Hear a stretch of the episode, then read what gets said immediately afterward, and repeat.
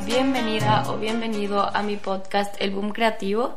Yo soy Nisi Ponce y soy tu host y en este episodio muy especial vamos a tener una entrevista con una gran, gran, gran y espectacular amiga mía eh, que estoy muy orgullosa de presentarles que se llama Adriana Orellana la fundadora de esta increíble marca de cosméticos naturales Ali Botanics eh, y quiero contarles un poco sobre la historia, queremos hablar sobre todo lo que está atrás, la importancia del storytelling, es una marca que creció muy rápido y creció en pandemia y una de las razones principales por las que ha crecido tanto y ha generado tanta engagement eh, de los consumidores con su marca es por toda la historia que está detrás, el propósito que está detrás y quería aprovechar con esta entrevista para hablarles sobre la importancia que tiene la estrategia de una marca en una marca en sí. Entonces, hola Ali. Hola. Primero, gracias por invitarme. Yo sé que somos amigas muy, muy, muy cercanas y muy queridas y yo feliz de que me hayas considerado en tu podcast y también con todo el respeto profesional que te tengo a ti, porque tú también eres una cara. Quisiera saber un poco eh, más sobre, cuéntanos sobre tu background, qué estudiaste, eh, cuáles eran tus intereses en ese entonces y cómo llegaste hacia el mundo de la cosmética y también cómo se mezcla esto que estudiaste porque eres una, una genia para, para el marketing digital y cómo, cómo esto va de la mano con esto que te encanta también, que es de la cosmética. Bueno, yo primero lo que les puedo decir es que no tenemos escrito nada en, nuestra, en nuestro trayecto profesional. Cuando tenemos 18 años y nos forzan a estudiar una carrera, a veces le apuntamos, a veces no. Y cuando creemos que le apuntamos, terminamos haciendo otra cosa. Porque eso es lo hermoso de la vida, cuando vas creciendo y vas estudiando y vas conociendo gente y vas conociendo negocios y todo, ese, ese ambiente te lleva a veces a, a caminos que nunca te hubieras esperado y te vuelves muy feliz.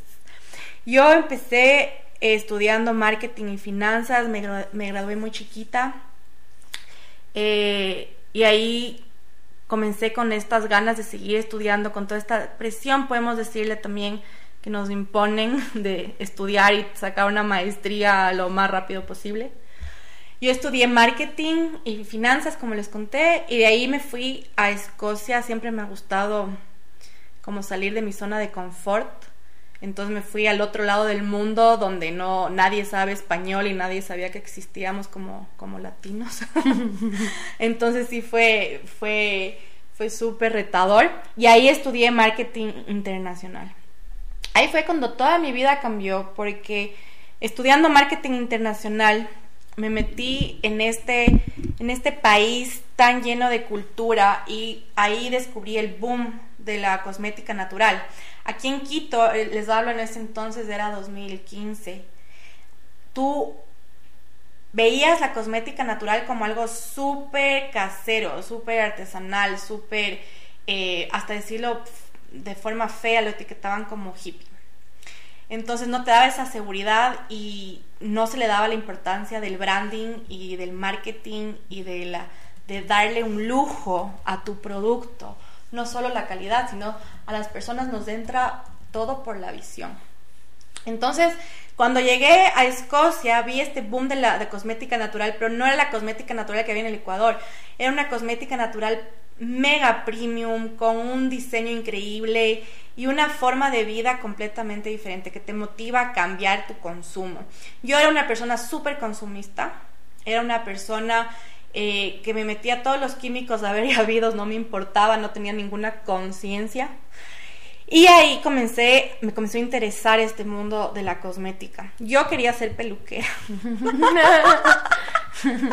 pero no lo logré. Entonces siempre me ha gustado el cuidarme.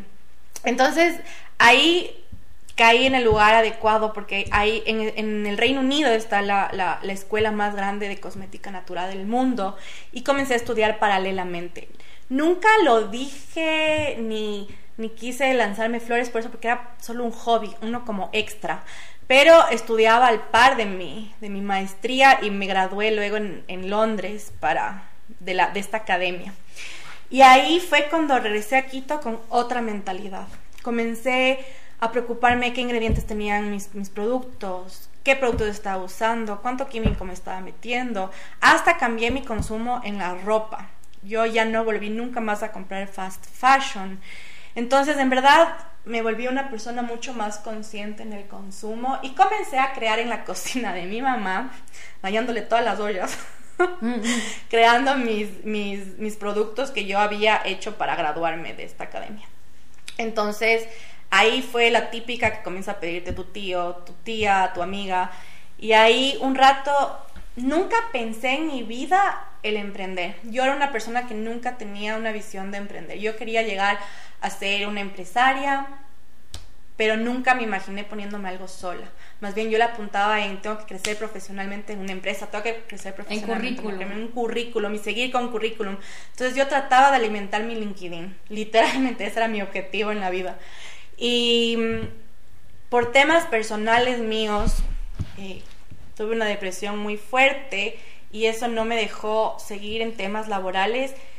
Pero yo siempre he sido una persona que no puedo no hacer nada. Soy, soy una persona que necesita trabajar, necesita, necesito como sacar siempre más ideas y cosas. Entonces, ahí dije, ok, si ahorita no puedo seguir en un trabajo a tiempo completo por mi salud, voy a ver qué puedo hacer. Y ahí creé un business plan, les presenté a mis papás para ver qué opinaban, si no estaba loca. y así es como nació Ali Botanics. Sí, pero de, todo lo que hemos hablado también me parece súper interesante que, eh, bien o mal, la, como empezaste diciendo que nada está escrito sobre una piedra, nada está dicho o hecho, muchas, muchos casos de la gente que, de gente que estudió una cosa se fue por la tangente. Entonces también me parece eh, interesante saber que esta, este bichito que tú tenías de la cosmética eventualmente terminó siendo tu priority business, tu, tu idea principal. Entonces quisiera más o menos hablar también de ¿Cómo sentías esto que era tu gran sueño? O sea, si es que lo apagaste, si es que un día te despertaste y dijiste esto es, o sea, ¿cómo llegaste a esto que yo siento que para ti tal vez sea el presente y no, no, sé si que sea, no sé, yo no sé, mañana. eh, si es que, pero hoy en día yo siento que tú estás haciendo lo que estaba, no sé si escrito para ti, pero como que seguiste una corazonada que hoy en día es una máxima genialidad. Entonces quiero saber cómo era la, intuición, cómo, era todo, cómo fue este proceso.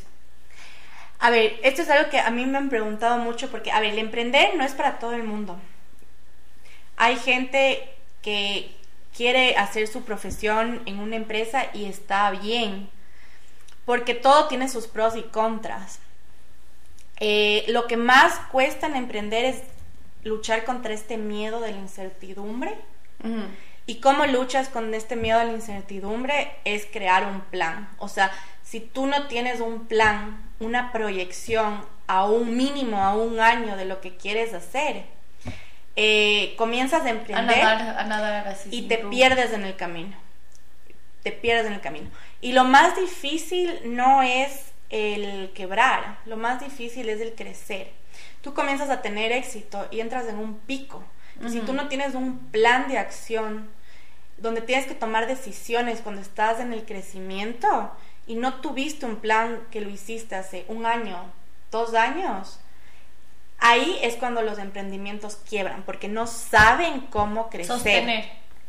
Más que sostener, no saben cómo crecer, no saben cómo mantener el, el éxito en ventas, podemos decirlo. Entonces comienzas a crecer tus costos fijos, comienzas a crecer tus costos variables y se vuelve insostenible. Y no sabes cómo invertir.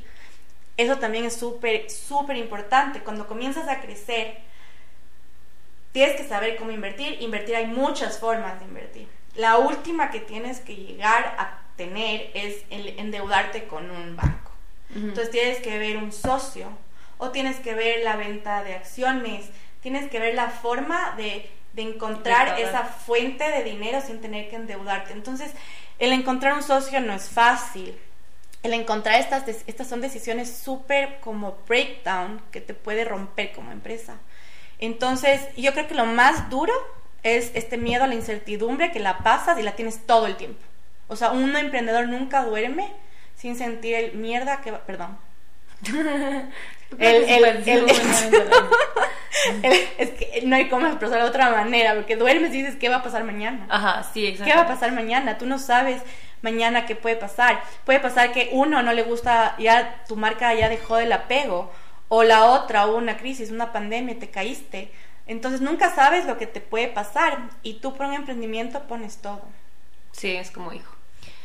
Otra cosa que amo de Ali Botanics y quiero que, la gente escuche y sepa es que esta es una marca que ha generado eh, fidelización con todos tus clientes justamente por todos los valores que están detrás. Entonces quiero, quiero que nos expliques cuáles son los valores, cuáles son eh, los valores agregados también y qué es lo que hace Ali Botanics, Ali Botanics y, y este sentimiento que hay tantas mujeres que están ahora súper enamoradas de tu marca?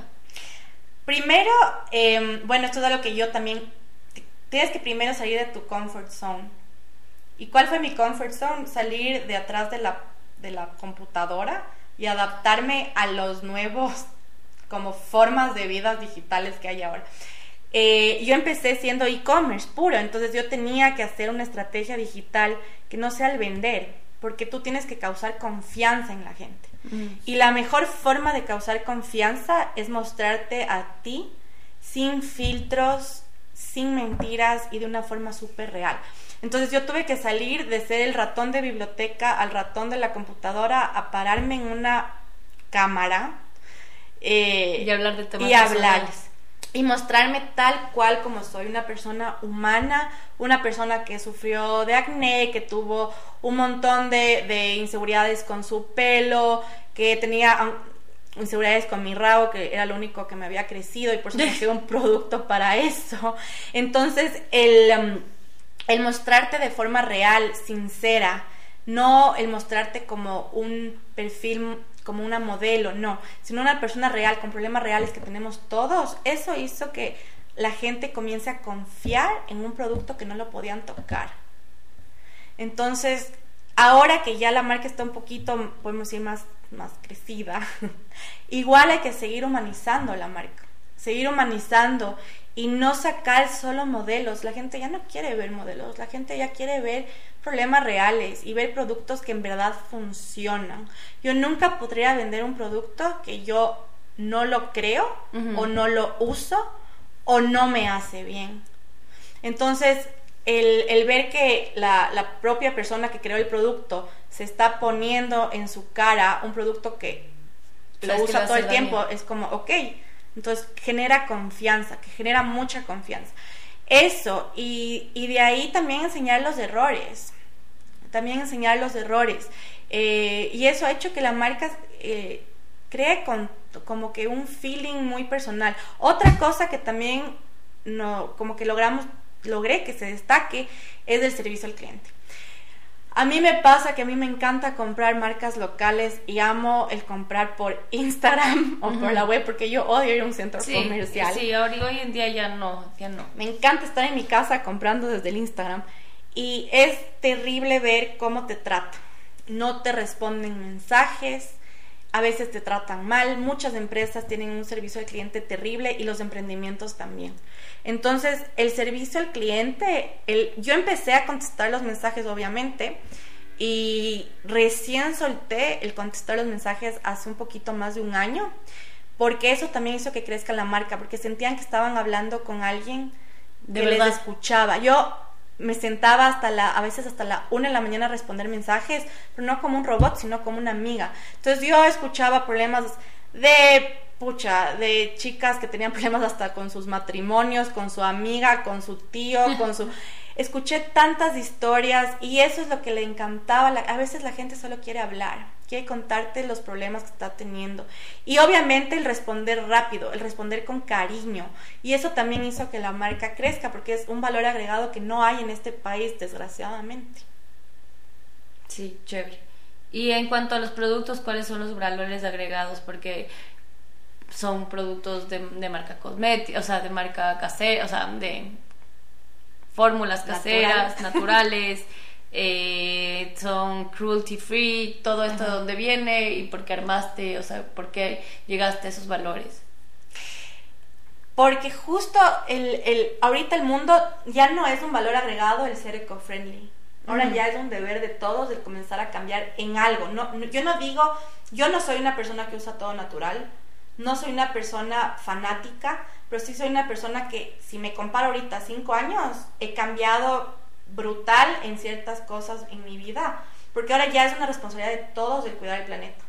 Y todos los productos que son naturales, tú no puedes usar todo natural. Por ejemplo, un bloqueador solar. Claro. Tú no te, yo detesto los bloqueadores naturales porque los probé y me, me dieron quemaduras de tercer grado en la cara, porque sí necesitas una protección química. Igual en la comida, hay comida que sí necesita preservantes o si no es muy peligroso que te comas hongos. Entonces, eh, hay que tener un balance, pero sí es esta responsabilidad que tenemos todos de cuidar el planeta. Y obviamente si te dejas de poner tanto químico, tu cuerpo reacciona de diferente manera. ¿Cuál es el valor agregado de los productos? Y siempre trato de sacar productos que no hay en el mercado. Claro, lo del booty, por ejemplo. No hay un kit para el rabo 100% natural que hasta hombres usan calladitamente. Eh, entonces rompe estereotipos porque todas las mujeres tenemos problemas linfáticos, todas. No hay una mujer que no ha pasado un momento en su vida sin tener problemas linfáticos. Bueno, tú no, tú eres una de las pocas que no entra en eso. no, no empiezas a hablar de mi foto en pleno podcast. Entonces tú me contabas que, eh, y es verdad, que se veía que los productos que son, eh, que no son caseros, que son más naturales, se los ve como algo hippie. Eh, aparte que las mujeres sí somos súper, muy reacias, o, yo por lo menos soy muy reacia a qué me pongo en la piel, porque, o sea, una cosa es que te comas dos Coca-Colas de más y te sale una guatita, otra cosa es que te pongas algo y te quedes roja tres días.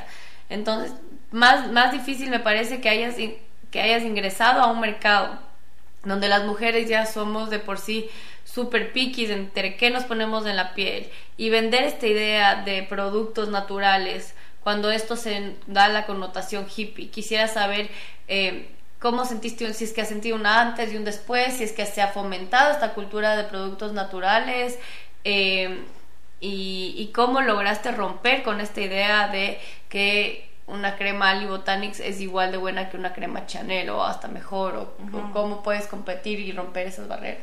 Primero, ser muy cuidadosa con, los, con la materia prima. La materia prima de calidad se le nota hasta cómo huele. De ahí lo segundo, que es algo que la cosmética natural recién ahorita la gente le está dando importancia, y no solo en la cosmética, sino también en todo emprendimiento, es la importancia del branding, de invertir en un diseñador, de invertir en un programador, de invertir en marketing. Entonces, eso es también lo que le dio nos hizo resaltar, porque cuando salimos nosotros habían muy, o sea, marcas contadas con los dedos, que le puedes decir es una marca que se esforzó e invirtió en que la presencia de marca se vea bien. Entonces, a mí no me gusta comprar una crema que sea fea. Que el envase sea horrible y me dé vergüenza tenerle en mi baño porque me da vergüenza para mí verlo. Mm. Entonces, ahí fue súper retador porque lastimosamente tuvimos que importar casi todo porque aquí en el Ecuador no hay industria y es una pena. Entonces eso también limita porque no todo el mundo tiene esta visión de quiero invertir en branding, quiero invertir en packaging, quiero invertir en un buen logo, quiero invertir en una marca que resalte. No solo que el producto sea de calidad, sino que también se vea de calidad. Ahorita ya esto ya ha cambiado y, y me parece hermoso porque ahora ya ves marcas ya hay más competencia. Ya ahora en verdad ya las personas que salen ya cogen, invierten, aunque sea un poco, pero invierten en lo que pueden en marketing.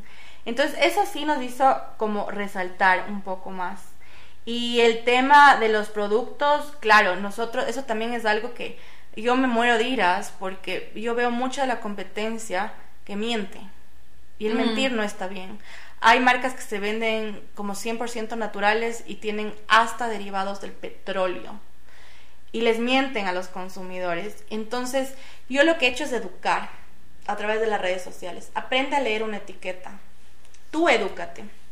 Y eso también nos ha hecho también sobresalir porque no somos una marca que miente y no y somos una marca que también además de invertir en la en la imagen, yo sí invertí un montón en registros y en estudios de laboratorio, que eso no hacen muchas marcas porque es muy costoso y no lo ven como algo necesario.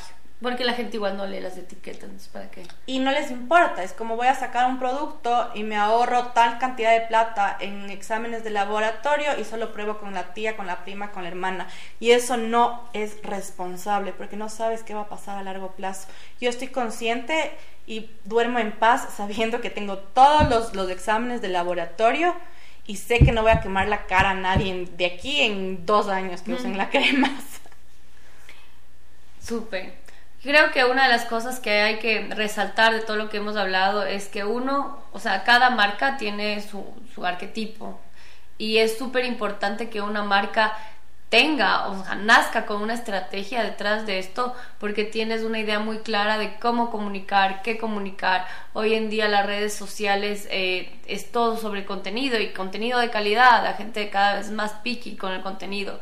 Y tu contenido, justamente porque es honesto, tu contenido es súper natural, es orgánico. Creo que eso es lo que genera mucho más engagement que las marcas que te dicen solo los beneficios de una crema o los o los los componentes de una crema o los sellos en una en una en San Valentín creo que lo que más hace contacto es tú tu persona tu forma de ser eh, y justamente todo este contenido que tú das de cómo informar y el arquetipo al que tú perteneces o tu marca perteneces más o menos como the good neighbor, ese vecino que, que está ahí para ti, para especialmente en temas de salud o de, de cosmética que es súper delicado, que la gente literalmente te va a contar temas de acné, temas que donde la gente es vulnerable y al rato que tú eres vulnerable con tu propia marca, creo que eso genera tan, mucha apertura. Y les cuento esto porque, claro, este es un mercado que les estoy diciendo a la gente es más vulnerable, pero en todos los mercados, cuando tú hablas de manera abierta, honesta y vulnerable, la gente inmediatamente... Eh, se conecta. Entonces sí creo que es importante resaltar esto para, para lo que sea que ustedes estén haciendo en sus emprendimientos. Otra pregunta que tengo para ti es, ¿qué es lo que más te gusta de tu negocio? Lo que más me gusta de mi negocio es que lo amo. yo no sé, yo no sé, con, con, lo difícil que es de emprender, yo no me puedo imaginar emprender en algo que no te gusta. Creo que me moriría. Y lo otro que me encanta es que sé que lo que estoy vendiendo ayuda a gente. Esto es algo que siempre me ha pasado. Yo me acuerdo cuando salí de la universidad, me gradué, recibí una oferta de trabajo increíble de una multinacional gigante y yo la rechacé y recibí tantas críticas. Y yo dije, yo no voy a entrar en una empresa donde yo vendo un producto que sé que mata a muchísima cantidad de gente y enferma a muchísima cantidad de gente y está ok porque es una marca gigante.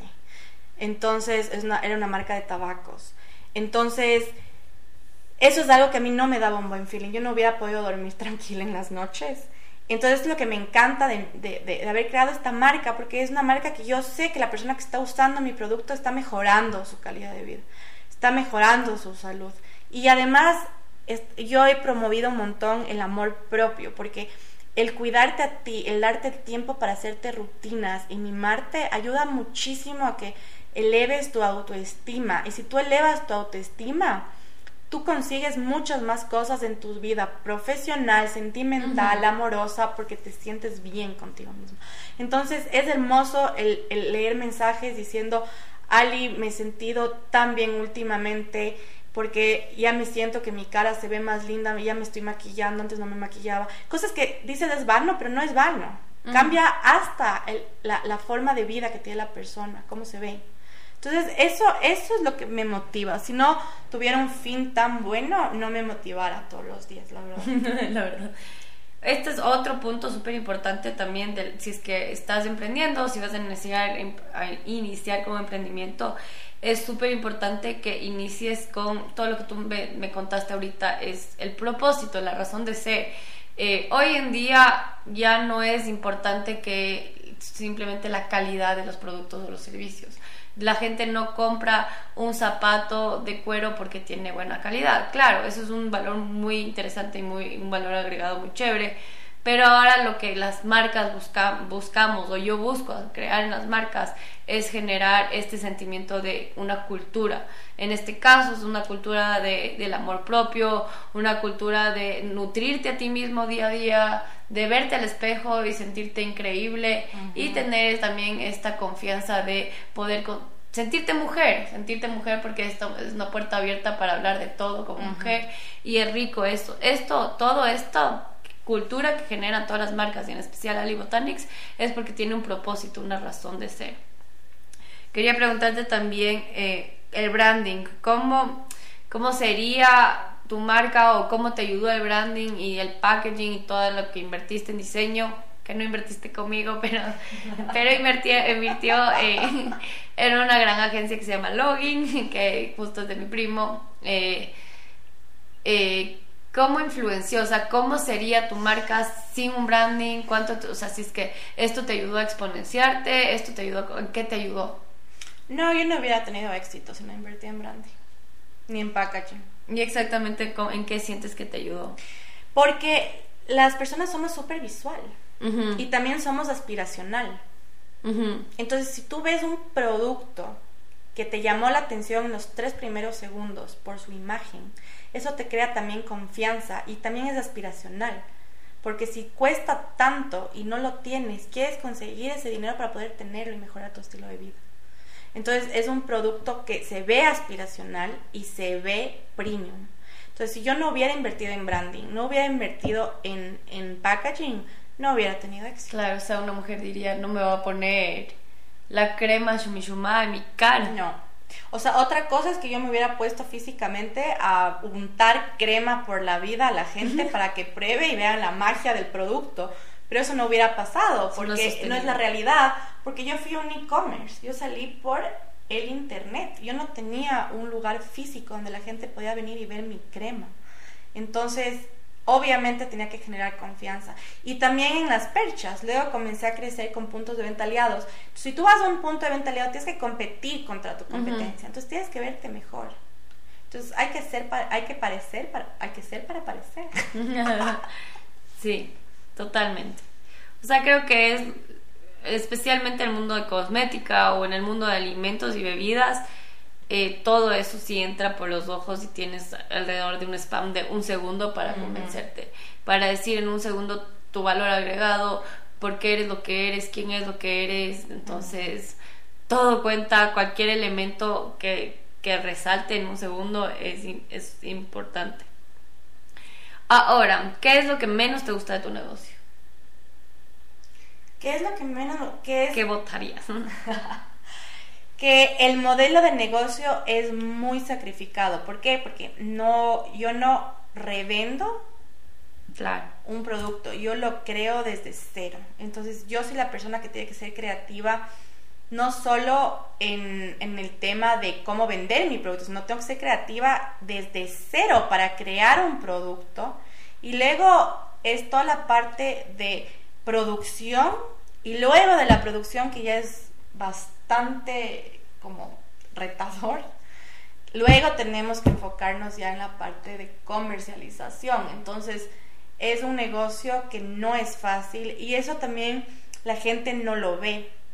O sea, si alguien en verdad, un consumidor, supiera todo lo que un emprendimiento tiene que pasar, si tiene que producir desde ser un producto y antes de producir tiene que crearlo es una fase súper larga. Nosotros, yo para, para crear un producto me demoro unos seis meses, solo en pensar y en probar. Luego viene ya la parte de producción ya y luego comercialización. Entonces es, una cadena súper, súper... Lenta. Es súper... Eh, Sacrificada. tiene mucho trabajo, o sea, ya uno sola no puede. Entonces hubiera sido, claro, hubiera sido más lindo solo coger, tener los productos y venderlos. Pero en cambio, el, el uno crearlo lo, lo hace más sentimental y le pone más amor a la marca. Claro, sí, o sea, aparte que tu Son marca... como bebés. Sí, todo, todos tus productos huelen increíble, todos tus productos tienen estas cosas que se nota que tú pensaste en, la, en tonteras que uno, uno como consumidor no se pone a pensar en qué, qué trabajo hay detrás de la persona que está. O sea, que tú te hayas puesto a pensar en la contextura de la crema, eh, en el olor de la crema, en el color de la crema, en cómo se va a envasar, o sea, todo. Y cada, y a veces cada, cada cosita es un problema, o sea, como, ok, quiero este envase, pero este envase está en Colombia, pero en Colombia solo hay 50, entonces tienes que buscar en Argentina, pero en Argentina hay 150, o sea, siempre hay esas cosas que uno no ve que, que existen detrás. Eh, ¿Cuál consideras que es tu mayor y mejor aprendizaje que has tenido en este recorrido de cuántos años? ¿Dos años? Dos años y Hijo de cinco madre. meses. Creo que te hiciste una monstruo. Hijo de madre. Hijo de madre. ¿Cuál es el aprendizaje más grande? El, el aprendizaje más grande es el no rendirse. Sí, exactamente. Porque hay días en que en verdad dices, quiero Chao. botar todo. El no rendirte, el no rendirte y seguir poniendo todo de ti, todo de ti todos los días. Porque no puedes quedarte un día sin trabajar. Tienes, Sí, si tú no sí. funcionas, no funciona nada. Y ahora también, cuando vas creciendo, tienes más responsabilidades. Ya no dices, ah, bueno, no trabajo, no gano yo, yo me muero de hambre. No, ahora tengo atrás ya Sí. empleados que tengo que pagarles un sueldo al final del mes. Entonces ya tengo vidas de por medio, gente de por medio. Entonces es una responsabilidad súper grande que no puedes coger y decir, voto todo. Sí, es verdad. Yo sí me he querido autodespedir una gran cantidad de veces. no se puede. Eh, cuéntanos, eh, ¿qué te inspiró? ¿Qué es lo que más te inspira de haber creado esta marca? Lo que más me inspira es dejar una huella. Uno siempre quiere que le recuerden. Cuando ya te vayas de este mundo, que te hayan recordado de una forma positiva. La man de los potos. La man de los potos. La que, la que salvó mi poto. Y el dejar una huella en el mundo. ¿Y cuál consideras que es tu momento favorito del transcurso de tu negocio? Un momento que dijiste, wow. El, el día que estaba falleciendo y encontré a mi socio perfecto. Y ahí sentí un respiro. O sea, sentí que me entró aire a los pulmones otra vez. ¿Y cómo era ese momento antes? Ese momento antes era una angustia terrible porque comienzas a crecer y tú ya no puedes trabajar en todo. Yo era todo, yo era yo era todo y después ya comienzas a tener más gente y más gastos y más todo y ya necesitas, ya no puedes ser todo, ya tienes que tener ayuda y también ayuda financiera, de todo. Entonces, el a ti cuando claro, tú te te apasionas por tu emprendimiento, es como tu bebé.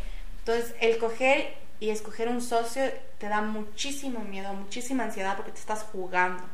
Te juegas un montón. Porque si no tienes la como la química perfecta y no se complementan, chao. Si no hay la comunicación, chao. Y todo puede pasar. En negocios todo puede pasar. Entonces, era fue un momento en que en verdad dije, me arriesgo, me, la- me lanzo a la piscina y sirvió. Pero es porque uno tiene que tener mucha intuición y también mucho cerebro. Exacto. ¿Cuál fue un momento que tú dijiste, wow, este negocio está funcionando? O ese momento que dijiste, ok, estoy creciendo. Un momento súper chévere de, de tus dos años de transcurso. Estaba en la pandemia, me fui, a- me fui lejos de la ciudad con mi familia, aislados completos, cuando no podías ni ir al super más. Y claro, todo se cerró, todo el mundo paró. Y Ali Botanics paró. Pero yo nunca lo, lo puse en redes que paró. Y comenzó Solo a- pensaste que valía, o sea, que no Dije, importaba. toda la gente está en stop. Toda la, toda la vida de las personas llegó a un stop.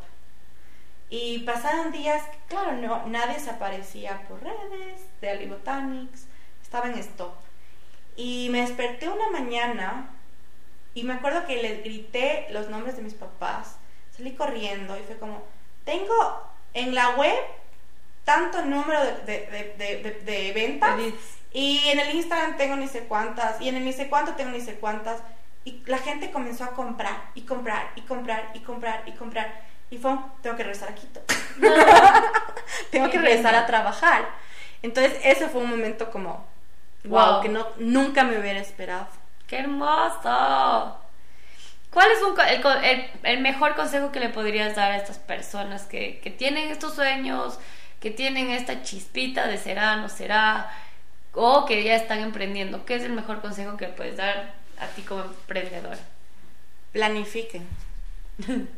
sí, es verdad. Planifiquen y planifiquen cómo tener los recursos para crecer. Si no planifican, puedes tener una idea ganadora, puedes tener un negocio rentable en ventas, pero te puedes hundir. ¿Y cuál es una característica tuya que le da ese spice a tu negocio? De tu forma de ser o de tu personalidad. Que me vale. Mostrar mis defectos en la cámara. Siempre. Y creo que a la gente le encanta eso. Es que en verdad, yo, o sea, yo soy 100% fan de la vulnerabilidad. creo que lo he aplicado en mi negocio también, o sea, he contado un montón de cosas y hay cosas que son chiquitas como asomarme en los stories, hay días que digo, oh por Dios, no quiero hacer esto, pero simplemente sí, yo no me pongo filtros, eh, tengo mi cerquillo y mi cerquillo a veces es fabuloso, otras veces mi cerquillo es como el, pepper, ¿cómo se llama el pajarito? El pollo ese. No, no el, el, el, pepper, pepper, pepper wood. Ah, picker, pepper, no sé. O sea, mi cerquillo hay días que es un desastre y tengo que salir en, en stories y es como, no tiene arreglo mi cerquillo cuando no quiere ser lindo y ya nada, solo es mostrarte en tu día a día lo que eres, lo que quieres, la razón por la cual tú estás haciendo este negocio que no es ganar plata, o sea, a veces sí. Todos queremos ganar A veces sí, pero creo que es más eh, gratificante saber que hay algo detrás, o sea, eh, después de seis meses yo, por ejemplo, tengo... Eh, les recontacto a clientes que les dice el branding y solo saber que ya están despegando y que en algún punto yo tuve una reunión de sol que en la cual solo hablábamos de sueños y luego solo saber que ellos están vendiendo o se están conectando o se están haciendo sus sueños es 100% más gratificante de hacer un producto que no te encanta tanto, sabes que te va a dar dinero y solo lo haces por por por Del porque ajá entonces creo que la, lo que más te mueve, lo que más te motiva a crecer es empezar un negocio con un propósito y empezar este negocio con esta intuición, seguir a tu bechito. Aquí tenemos un excelente ejemplo de alguien que estuvo eh, en marketing, en finanzas, deep down y en secreto te encantaba el mundo de la cosmética. En algún punto me contaste que eras fanática del cuidado de tu pelo y siempre, siempre, o sea, siempre tenemos como mujeres de esa amiga que te habla de maquillaje, de, ponte este pantalón y que Lali que no tiene pelos en la lengua, es mira, esto resalta tu, tu butt y tantas cosas, o sea, creo que eso siempre fue tu esencia y creo que ahora estás cumpliendo lo que haces con tus amigas en otras personas, entonces eso me parece increíble porque además se siente el cariño. Sí, la gente siente cuando te apasiona algo y lo estás vendiendo a solo estoy vendiendo because I, want your money. Give me your money. sí se siente. Y sí se siente. Pero bueno, yo ahorita estamos también haciendo planes para humanizar la marca sin ya tener que yo estar tan presente. Porque la verdad hay gente que tiene el don para exponerse y hay gente que no. Y yo, aunque no lo crean, tengo ansiedad social, entonces cada vez que salgo en vivo me comienzo a enrochar. Entonces me ha pasado cosas súper chistosas, como que estoy en una entrevista en vivo y se comienza a enrochar, me comienza a enrochar, me comienza a enrochar, y luego termina en la cara y me toca irme. ¡Qué miércoles! Pero es, es chistoso, pero es la realidad. Entonces Eh, todo es para todos, pero uno encuentra la forma de humanizar la marca y si uno humaniza la marca, el cliente lo siente. hermoso. Eh, bueno, no sé si tienes algo. ¿Qué son? ¿Cuáles son tus proyecciones? ¿Cómo te ves tu, tu marca de aquí a un año? A un año, franquiciando. Mm, ¿me, vas a vender una franquicia? Vengan. Venga. ¿Dónde firmamos?